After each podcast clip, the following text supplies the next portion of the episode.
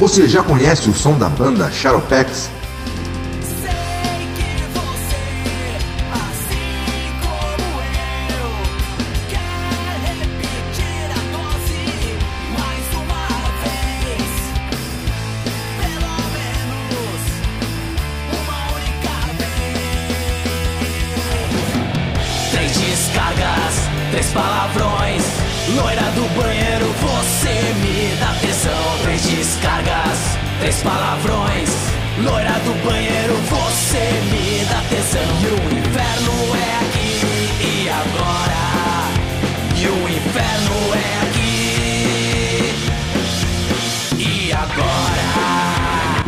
Músicas do Shadowpex no Spotify, Deezer ou YouTube.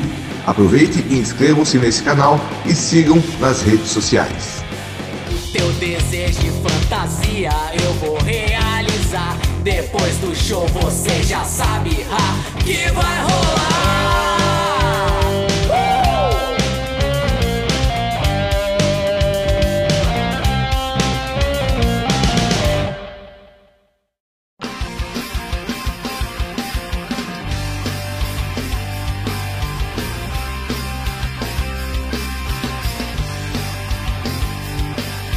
Você já conhece o som da banda Shadowpex?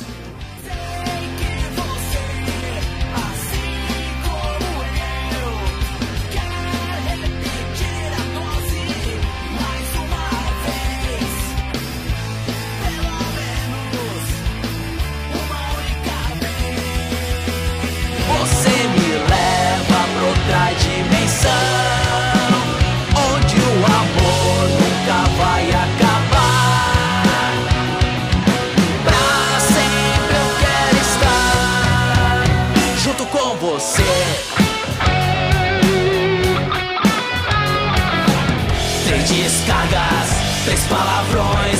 Loira do banheiro, você me dá tesão. Três descargas, três palavrões. Loira do banheiro, você me dá tesão. Banda Shadowpex. Se inscrevam no canal, nas redes sociais e baixem as músicas. Aproveitem e se inscrevam também neste canal e deixem o seu joinha. Teu desejo de fantasia eu. Depois do show você já sabe ha, que vai rolar.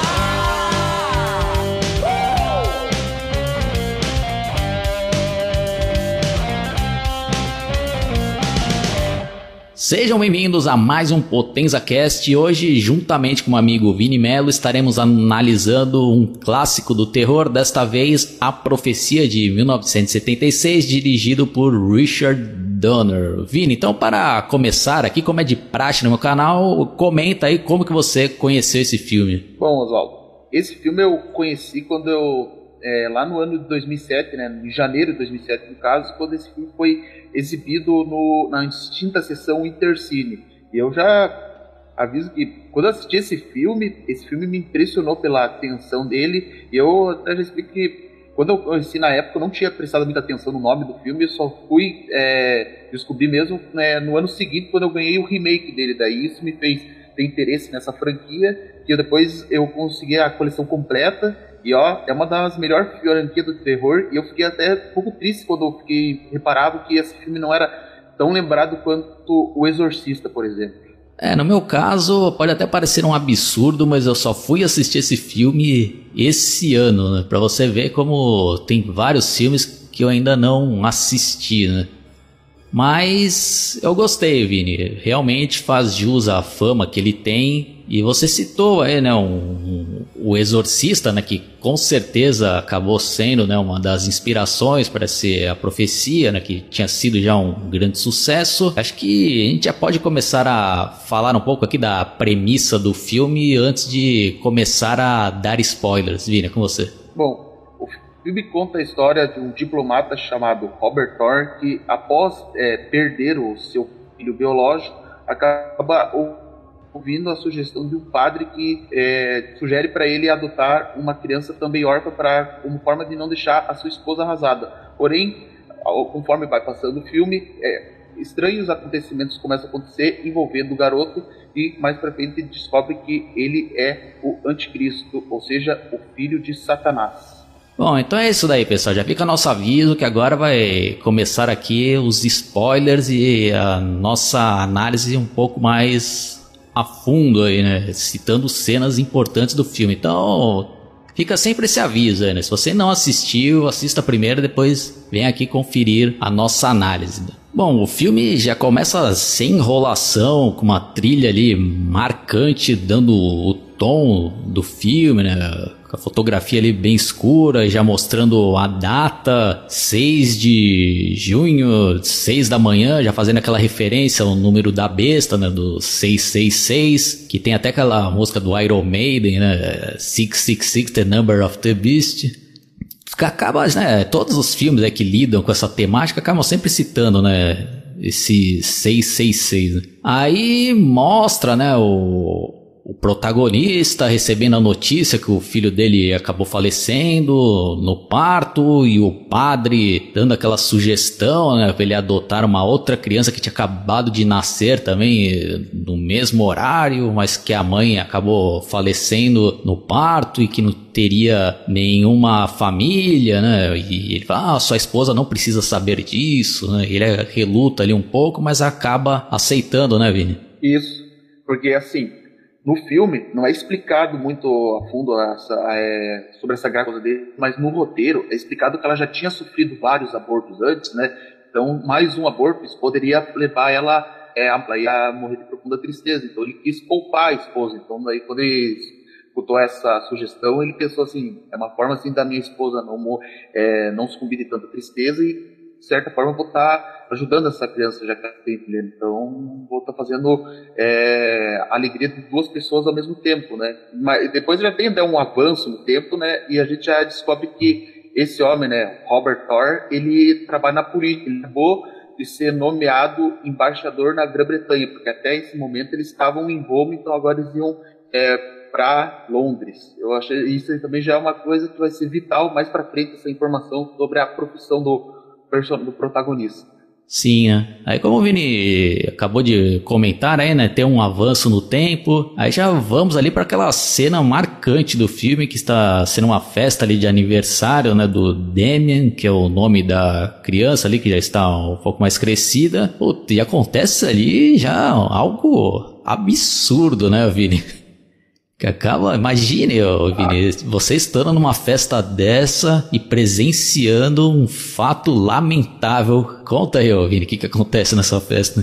Sim, e a babá dele, por um breve momento, ficou encarando o Rottweiler e já toca até uma trilha sonora sinistra.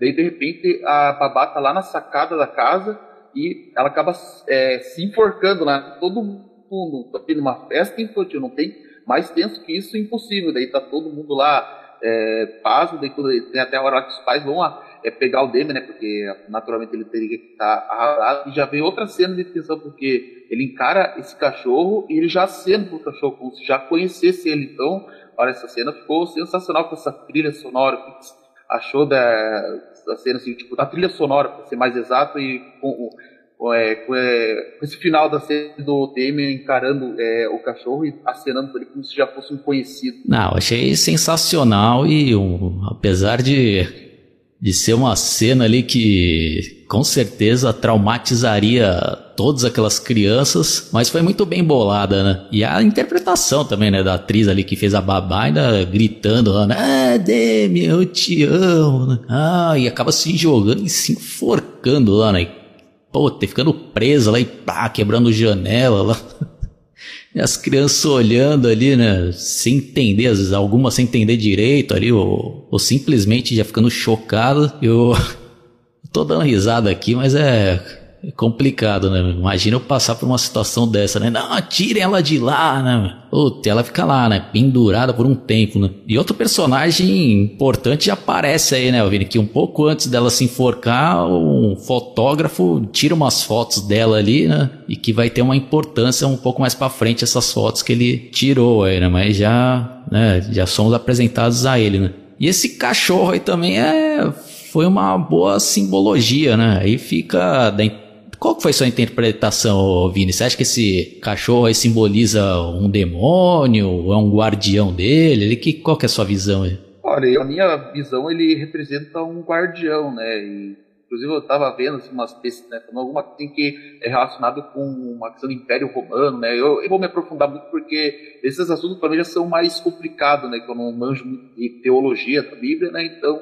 foi é o que eu entendi, né? Então eu interpreto esse cachorro aí como um guardião e ainda por cima eles escolheram uma raça que é popular nisso, né? Que é o Rottweiler, que normalmente você vê filmes sempre que tem Rottweiler, essa raça representa uma coisa assim assustadora, se você reparar. Daí no no dia seguinte a esse incidente, já, é, já nos é apresentado um outro personagem que é um padre que vai procurar o Robert Thor e ele já fala algumas coisas estranhas, né, falando que tem que aceitar Jesus Cristo, né, que para ele salvar a alma dele, né.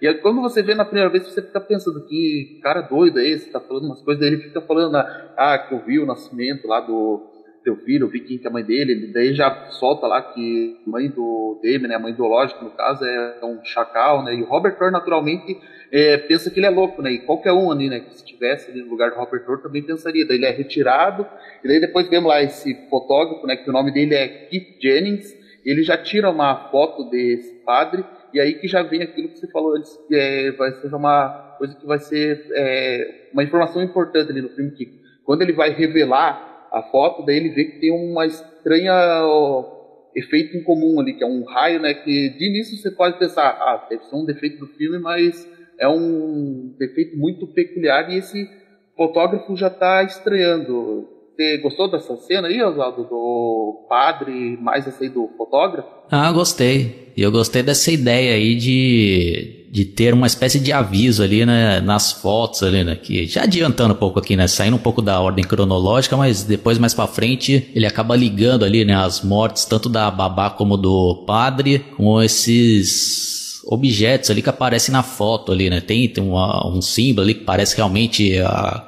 corda que enforcou ali, né, babá e o espeto ali que depois cai e mata, né, o padre ali, né, de maneira violentíssima, né.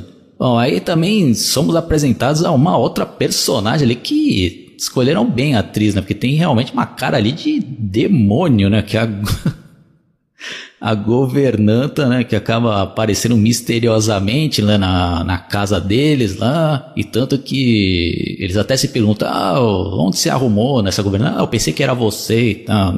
E ela acaba, né? Conquistando ali a, a atenção do Demian e acaba sendo contratada, né? O, o Vini. E já logo depois, um pouco mais à frente, temos uma cena ali que ela tenta impedir, né, que os pais do Demian leve ele num casamento, né, na igreja, né, e a mãe do garoto, não, eu aqui mando e tal, não, mas ele é muito pequeno, ah, não interessa, né, quero em cinco minutos ele lá, né, aí chegando na igreja ele já começa a né, ficar tem um ataque ali, né? De histeria, começa a gritar, né? Ninguém entende nada, né, Vini? Isso. É, aí já começa a ficar umas coisas suspeitas, né? Com relação ao David, porque ó, ele tá indo né, na igreja, né? A igreja que é um símbolo cristão, né? Então já ele já começa a surtar assim repentinamente, né? Só que uma coisa que eu gosto, assim, que tipo, ele tá surtando, mas ao mesmo tempo ele não entende, né? Porque ele ainda é uma criança inocente, ele não tá entendendo o que tá acontecendo. E depois, já na cena seguinte, os, o Robert e a Kathleen, ele já falam sobre isso, né? Que daí eles, é, o Robert fala que devia ir pro médico, né? Daí a esposa pensa, não, mas foi só um arranhão. Ele fala, não, é pra, é, para avaliar o Demian, porque eles também, é, porque o Robert tem umas coisas que eles treinam do Demian, porque eles falam ali que o Demian, ele jamais ficou doente na vida, né? Tipo, nunca pegou um mísero resfriado, doenças corriqueiras que qualquer criança normal pegaria ele e acha muito estranho. Já a Catherine, ela pensa assim, ah, mas isso aí acho que é sorte, meus filhos com certeza ele tem sorte de ser saudável, tudo, né? Então, mas no fundo ele já tem uma, digamos, uma desconfiança, o Robert Thorne. Eu gosto muito da atuação ali do Gregory Peck, né? Porque eu consigo comprar bem essa ideia, assim, que ao mesmo tempo ele é, não acredita, mas ao mesmo tempo ele já acha estranho. Aí acho que já podemos falar também daquela cena, né? Bizarra ali, quando ela está levando o Demi ali no, numa espécie de zoológico, né? E, e é praticamente atacado por uma gangue ali de, de macacos, né, Vini? Isso. Porque daí quando eles vão ali no zoológico, ela acha estranho que, por exemplo, no, anteriormente eles tinham ido ver as girafas e as girafas saíram correndo. Daí depois começa a ter esses surtos aí do, desses babuínos, né? Então já é uma coisa suspeita, porque ali você já entende que os animais vê uma coisa que nenhum ser humano é capaz de ver, eles já enxergam o mal que o Demian representa, né? Enquanto que a Catherine ela não está tá entendendo, apesar que já com esse é, outro incidente ela já está estranhou, né? Embora ela não tenha a mesma visão que os animais, né? Que estão enxergando todo o mal. É como se basicamente assim, ela está enxergando ele como um ser humano, mas os animais enxergam ele como se fosse um demônio, né? Vamos dizer assim. Então é uma cena bem tensa e, e mais a cena dos babuínos, porque já é um bicho perigoso, né? Daí você vê lá, os bichos pulando lá em cima do carro, né? Não tem como não se assustar com essa cena. Ah, e tem até uma curiosidade, né, Vini, como foi gravada essa cena aí, né? Parece que realmente ali os macacos ficaram loucos ali, porque tinha um adestrador, acho que dentro do carro lá, né? Não teve isso daí, Vini? É, isso, que esse filme, inclusive, ele é famoso por ter várias coisas que dizem que é a maldição do filme, que alguns falam assim, parece que o demônio, o capiroto não estava querendo que fizesse esse filme, estava lançando maldição em todo mundo, e aconteceu alguma coisa assim é, nessa cena que eu não lembro direito se foi é, que perdeu o controle dos animais lá ou alguma coisa saiu errado, mas aquele susto ali que a Catherine tá é, tendo ali, aquilo ali não é uma encenação, aquilo ali é legítimo dela mesmo, né? Então você vê, né, que tipo, eles pegaram o, você vê que o, o improviso acaba funcionando bem, né, é, nos momentos certos, né? Porque cara, aquele susto ali foi genuíno. É, pelo que eu li aí, parece que que ela não estava conseguindo arrancar com o carro lá, e ela acabou ficando desesperada e que dentro do carro deles dá para provocar, né, aquela fúria dos macacos, tinha um adestrador com dois filhotes de macaco e, e acabou, né, saindo um pouco do controle. E parece que cortaram também umas cenas ou tinha uma ideia que, que também ter ataque de leões lá, né, e tem todo, bom, quem tiver interesse mesmo, depois dá uma pesquisada aí, né, nessas curiosidades, que o foco aqui da nossa análise não é as curiosidades, né, mas da aqui nossa opinião, né. Bom, aí na sequência, né, ela já vai ficando transtornada, né, acha que vai que tá em, meio que enlouquecendo e conversando ali com o marido, né, resolve fazer terapia, né, Vini? Isso, é, que daí ela começa a fazer terapia, inclusive vou ter já dar uma adiantada, embora que não seja o momento certo, no remake, essas cenas assim que ela vai fazer terapia acabam sendo até mais intensas, porque lá ela até chega a ter pesadelos com tudo isso, sabe? Aqui já não acontece isso, né? Mas enfim, daí depois tem outro momento lá que, de novo, lá o aquele padre ele tá tipo, praticamente sendo um stalker, né? Porque ele tá perseguindo o Robert Thor todo momento, ele fala para se encontrar num tal lugar lá, e daí depois já o fotógrafo tira mais uma foto daí já fica mais evidente ainda lá, né? Vai acontecer. E aí e o padre, quando ele se encontra com o Robert Thorne, ele fala né, que a Kathleen ela tá grávida, né? E o Robert fala, não, isso é impossível. Ele fala assim, não, ela tá grávida e ele não vai deixar que ele nasça. Ele vai matar a criança, depois vai matar a esposa e quando tiver tudo certo, tudo, vai herdar tudo, vai matar o Robert também. E claro, o Robert não acredita e depois já temos a famosa cena tensa de quando ele morre. E depois o Robert até descobre que ela realmente está grávida e ela quer fazer o aborto, porque dada todas as experiências traumáticas que ela está tendo com o Demi, ela acha que é, a esse ponto ela já está pensando, não, eu não quero mais ter um filho, né? Já estou sofrendo com esse, imagina que eu não vou sofrer com outra criança. Então, você já vê, né, que o Robert já está, de certa forma, já começou a acreditar, pô, que o pai está falando a verdade. Sim. Aí ele vai começando a desconfiar mesmo do que as histórias ali do, do padre tem algo, né, no mínimo para se desconfiar, né? Porque as coincidências vão né, passando ali já do limite, né? Porque até o padre acaba né, se ferrando ali, tomando uma espetada violenta ali, indo pro espaço, né? E tem uma outra cena também que a gente não citou, mas que eu acho que merece estar aqui, que eu acho que é, foi muito bem feita também, que certa vez lá ele tá chegando em casa e avista o cachorro lá dentro, né? Aquele cachorro bravo pra caramba. Oh, que, que esse cachorro tá fazendo aqui? A babá, que o Demian se deu muito bem com ele, né? Ah, não quero saber, né, mano? Amanhã se livre dele, né? Chama lá o, o, o órgão lá pra tirar o, o órgão.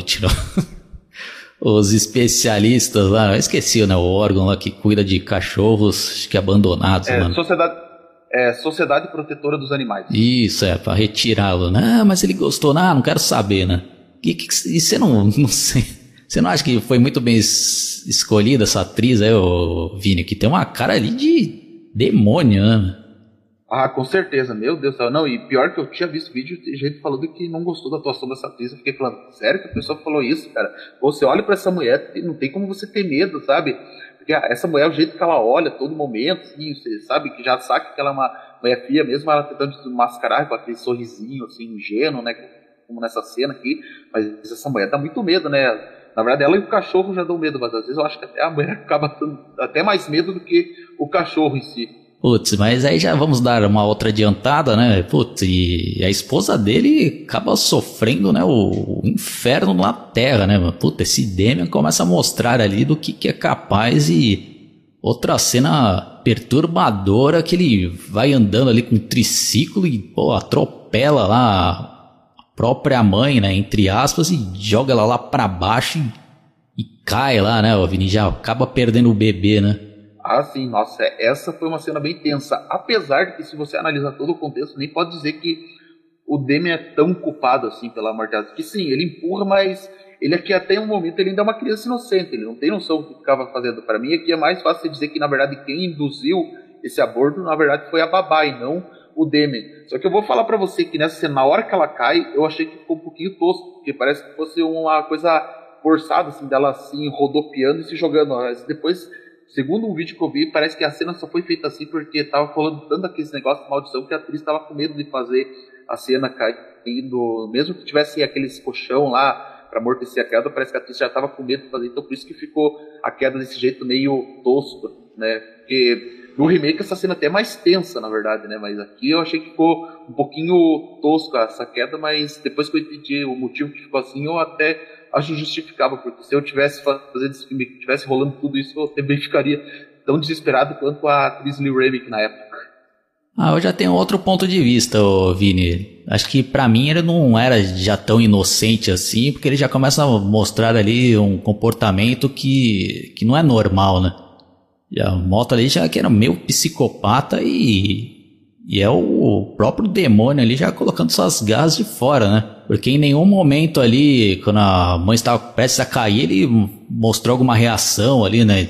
De que estava fazendo algo errado né? Parecia até, pelo menos eu tive essa interpretação que ele estava até meio que gostando ali, né? De ver ela caindo, espatifando no chão ali, né? Então, realmente o demônio já estava, né? Literalmente à solta ali. Né? Bom, aí depois, né, dessa de mais essa tragédia aí, o, temos aquele, aquela conversa, né, do, do embaixador com o fotógrafo, e ele explica ali, né, aquele lance das fotos, né, e ele mostra ali que uma própria foto dele também já tá, dando indício que ele é o próximo a, né, ir pra vala ali, né. Aí eles vão pedir ajuda, né, o Vini, lá para outro especialista lá, né. Isso, porque aquele outro padre, antes de morrer, falou pro Robert Orr que ele deveria procurar um homem chamado Bugenhagen, porque só ele sabia como uma criança deveria ser morta, né? E daí, assim, depois que acontece esse negócio aí, né? Porque o fotógrafo fala que quer ajudar o Robert. No começo o Robert fala que não, eu tenho que fazer isso sozinho, mas depois que ele mostra lá a foto lá com o raio lá, ele acaba mudando. Então, daí ele deixa ele junto, daí eles vão para Roma para tentar descobrir mais da origem do Demian, porque a princípio eles vão lá no hospital onde o Damian nasceu, né? Só que daí eles descobrem uma grande, é, tem uma grande descoberta, porque depois que o Damian nasceu, houve um incêndio nesse hospital, né? Tipo, quer dizer, tinha o um hospital ali, mas o antigo hospital foi todo destruído por conta de um incêndio. Daí a ala da maternidade, né, que é onde teriam todas as fichas, né, das crianças, incluindo a do Damian, todos os arquivos foram destruídos, né? Por que será, né? Suspeito, né, um incêndio é, acontecer justo depois do nascimento do Damian. É, então daí já. É, daí depois ele pergunta lá, né, sobre o padre, né, que é aquele que solicitou, né, é, a adoção, né, que na verdade o nome desse padre é Padre Espileto, o outro era Padre Breno, né, que a gente esqueceu de citar, né, eu só eu achei bom dar essa observação porque dependendo do que escutar, tipo, pode não entender porque a gente tá falando que eu estou explicando que tem dois padres, né, mas enfim, eu achei já interessante ele já ir lá descobrir lá e daí descobrir que houve um incêndio justo depois do Temer ter nascido você achou disso, Oswaldo? Ah, achei interessante, né? E tem toda aquela jornada, né? Que depois eles vão até o cemitério lá, né? Para abrir o caixão tanto da, da mãe biológica do Demi como do filho biológico dele. E no caixão da, da mãe eles acham não, né, uma caveira ali do, de um animal e no, e no caixão do filho eles ele acaba constatando que o filho dele foi assassinado ali, né, Vini? Isso, que na verdade foi tudo manipulado, na verdade. Tipo, falaram que o filho dele morreu, não foi um, que o filho dele morreu do aborto, não, eles mataram ele. Na verdade, quem matou ele foi aquele padre do hospital, o padre Espírito, que uma cena antes a gente viu lá que, por consequência do incêndio, ele agora estava sendo castigado, porque ele estava até com a metade da cara queimada, né, e ele tinha perdido a sua é, capacidade de falar, e aquele outro padre lá, né, o padre Brena, porque os dois na verdade eram satanistas, né, só que o padre Brena ele já tinha se arrependido né, dos, das suas escolhas, por isso que ele foi alertando o Robert Thor, né, e o outro também estava sendo punido, né, agora pelo seu pecado gravíssimo, né, então, mas foi uma cena tensa, olha, eu, até hoje, se eu vejo, quando eu vejo aquele esqueletinho de bebê lá, ainda mais com aquele crânio quebrado, nossa, aquilo lá me deixou traumatizado, ver, porque assim, já, você, porque você já constata que uma criança morta, não tem como você não ficar traumatizado, mas sendo um bebê, pelo amor de Deus, né, porque foi uma cena tensa, e depois já veio outra cena tensa, porque Enquanto ele, ao mesmo tempo depois que eles sabem, vem uma, uma matilha inteira de Rottweilers lá, né? Já ameaçando atacar eles. E essa cena ficou sensacional, né, Oswaldo? Porque eles cachorros tudo atacando, e com um detalhe que é, dizem que um dos dublês de, de, cena foi realmente machucado por um dos cachorros. Parece que um dos cachorros estava incontrolado lá. O cara saiu com sérios ferimentos dessa cena, depois dessa cena. Bom, aí dando uma resumida, né? O fotógrafo também acaba indo pra vala. Aí ele também vai. O embaixador acaba indo até para outra cidade, né? Para falar lá com aquele especialista. O cara explica lá como que tem que acabar com, com o anticristo, né? Que é o próprio filho dele, né? E entrega lá um, uma espécie de adaga lá, né? Que tem que matá-lo, né? Aí não vou ficar, né?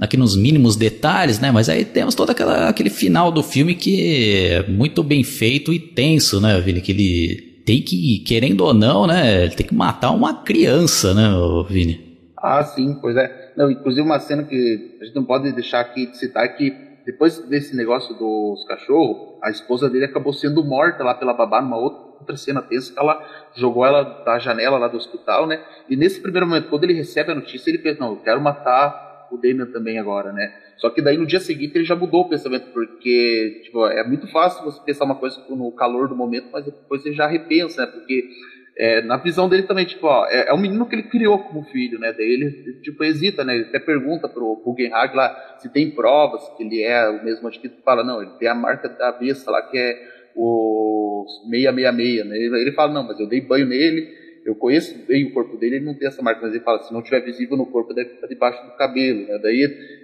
na verdade, a cena do, da morte do fotógrafo acontece, na verdade, injusto, porque a princípio o Robert está hesitando, né? Ele até joga as adagas lá, né? Daí o próprio fotógrafo fala, então eu vou ter que fazer esse serviço, daí acaba acontecendo ele ir pra vala. Daí quando acontece isso daí, o Robert falou, não, agora eu vou ter que fazer mesmo, né? Não adianta, né? depois que ele testemunhou que o outro morreu lá, agora pensa, não, agora tá nas mãos dele. Sim, você resumiu bem, então aproveita e já encerra aí dizendo aí como que termina o filme. Né? Bom, daí quando ele já vai lá para casa, né, ele tem que se preparar, mas só que ao mesmo tempo ele tem que tomar cuidado com o cachorro, então ele acaba se desperta, consegue prender o cachorro, daí já vem a das cenas que é mais tensas, né? Na verdade, na teoria seria até o grande plot twist, né? Se for pensar bem, porque eu acho assim que pra, na visão de quem estava assistindo pela primeira vez, certamente ficava a dúvida se o menino era realmente o anticristo, embora essa tragédia já deixasse isso claro, daí que ele vai lá corta o cabelo lá do Damien e ele vê lá a marca dos 3-6 no,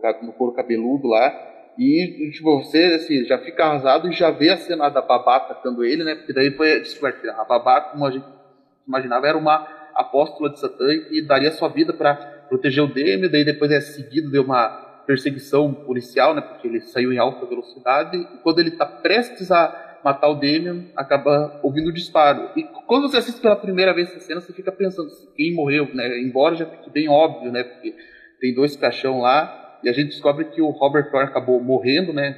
Nas mãos da polícia e termina com o Damien dando aquele sorriso maquiavélico dele, né? De anticristo, né? E claro, já dando já deixando claro que o filme terá uma sequência. Ah, sim, eu achei sensacional, né? Porque a gente acaba se colocando no, nos diferentes pontos de vista, né? Porque, pô, a polícia chegando lá, né, na cena ali do, dos acontecimentos, né?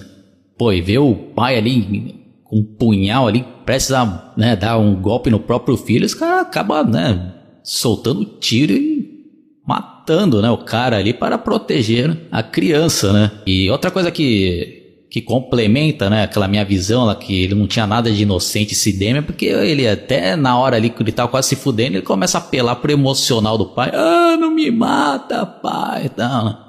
Que acho que foi uma das primeiras vezes que ele mostrou ali, né, algo parecido com o comportamento humano, né? Mas na verdade ele tava tentando manipular ali o pai, né? Aí no final ainda tem aquele sorrisinho dele lá, né, de, de demônio, né? Muito bom, resumindo aqui né, minha opinião, né? Acho que o filme é muito bem feito, né? E esse final também aí, acho que foi inesperado, né? Como que terminou e acabou se cumprindo um, né? uma boa parte do, da profecia, né? Literalmente, né? Eu não assisti ainda as sequências, né? Eu pretendo assistir, mas parece que vai conseguir atingir aí, né? Os objetivos tanto do, do anticristo, né? como de toda a seita lá que estava né, ajudando anticristo a chegar no poder ali, né? E causar mais estragos ainda.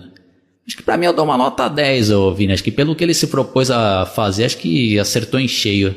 É, faz das suas palavras a minha. Eu também dou nota 10 para esse filme, porque ele se propôs bem, como você falou. É um filme sensacional. E como eu disse antes, Oswaldo, fico até triste que esse filme não tenha o mesmo reconhecimento que o Exorcista. Ele é até conhecido por alguns, mas vamos dizer que poucas pessoas lembram tanto desse filme quanto lembram do Exorcista, por exemplo. E algo curioso aí, ô Vini, acho que eu até já tinha conversado contigo em off, né? Esse ator que faz o fotógrafo, né, que é o David Warner, para quem não sabe, ele tinha sido a primeira escolha para fazer o Fred Krueger, né? Tanto que tem até fotos aí, no, se vocês deram uma pesquisada aí no Google, tem fotos de testes de maquiagem, né? Dele, né? Utilizando ali as, a maquiagem do Fred Krueger, né? E eu fico imaginando como que seria, né? Se fosse ele ali dando vida ao Fred, né? Que iria para um outro lado ali, né? A interpretação, né? Acho que não teria aquele lado mais de humor negro, né? Mas acho que no final fizeram uma boa escolha ali. Né? Agora eu não sei dizer o porquê que. Se ele que acabou desistindo, se. Depois eu tenho até que dar uma melhor pesquisada o porquê, né? Que acabaram trocando ele pelo Robert England. E fica a minha recomendação também, né? De um outro filme de terror com esse David Warner que, que se chama Waxwork, né? A Passagem de 1988, que é um filme bem legal, né? Quem gosta desses filmes oitentistas é uma boa dica. Tem é, mais alguma coisa aí? Ou alguma curiosidade? Mais algum comentário aí, Vini? Não, no presente momento não. Acho que qualquer outra curiosidade eu acho que vou só citar mesmo nas sequências posteriores da profecia. Ah, então só comenta aí um pouco sobre o remake, Vini, porque eu acho que eu não vou ter interesse em ver, não. O que, que você achou dele? Olha, eu sinceramente gostei do remake. Na verdade, eu vou dizer para você que o remake da Profecia é um dos remakes mais fiel ao original que existem, né? O máximo assim, que, tipo, a história vai ser, é, não é diferente, o máximo que muda é que eles, por exemplo, a introdução do filme, eles mostram lá os negócios, é uma convenção lá de bispos, né, falando, associando a, vinda do anticristo com tragédias naturais, como por exemplo o 11 de setembro, e também a inclusão, tipo, algumas cenas são mais tensas, né? Porque, tipo, é um filme que, é, como ele é contemporâneo, né? Então ele tem coisas mais a ver com os anos 2000, coisas mais assustadoras, né? Mas, assim, se você for assistir, vai ser só mais para comparar o elenco de, do remake com o original. Mas eu vou dizer que, de modo geral, eu prefiro bem mesmo mais o, esse aqui do, de 76 do que o remake. É, sem dar spoilers aí, Vini, só fala um pouco aí das sequências, né? Que eu não sei se a gente já vai analisar logo na sequência, né? Porque, como eu já comentei, eu não assisti nem o 2, nem o 3, nem o 4. Então fala um pouco aí, Vini, se eles são bons filmes ou se são descartáveis aí. Olha, a Profecia 2 eu acho sensacional. O 3 também, né? Claro que do, do, dessa trilogia o meu favorito mesmo é 1 e o 2, mas é, o como a gente já falou, o primeiro filme é sensacional, a sequência não deixa a desejar nem um pouco, e o 3 encerra a trilogia muito bem. Já o quarto filme, ele é um filme questionável porque ele é um filme, na verdade, feito para televisão. Sim, ele é até contado como sequência né, do terceiro filme, mas ele foi feito para televisão, então por isso que ele já, é, de modo geral, esse filme da a profecia é uma trilogia e não uma quadrilogia, né? Embora tenha o quarto filme, mas ele não é um filme ruim, não. Ele vale a pena dar uma conferida. Então é isso daí, pessoal. Espero que vocês tenham curtido. Deixem também seus comentários, né, se vocês discordam de algum dos nossos pontos de vista, ou se vocês quiserem aí também deixar alguma curiosidade né, sobre o filme. E se vocês caíram aqui pela primeira vez, fica meu convite para vocês se inscreverem no meu canal, dá uma fuçada, é, que tá tudo separado em playlists, né? Então tem playlists aí que eu mostro minhas coleções de DVDs, Blu-rays, tem playlist só de análises nesse estilo aqui, de terror, né, de ação. Dá uma procurada aí que provavelmente vai ter algo do, do seu interesse. É isso daí, Vini. Só as considerações finais aí, se tiver algo para falar aí, aí já encerra depois aí. E fica meus agradecimentos aí para você, Vini. E obrigado, Oswaldo, por essa oportunidade de a gente finalmente estar analisando esse clássico e até a análise de Demian, a Profecia 2 de 78. É, não sei se a gente vai fazer na sequência, né? Mas sei lá, né? Bom, vamos ver, né? Então, falou, pessoal. Até a próxima. Fomos!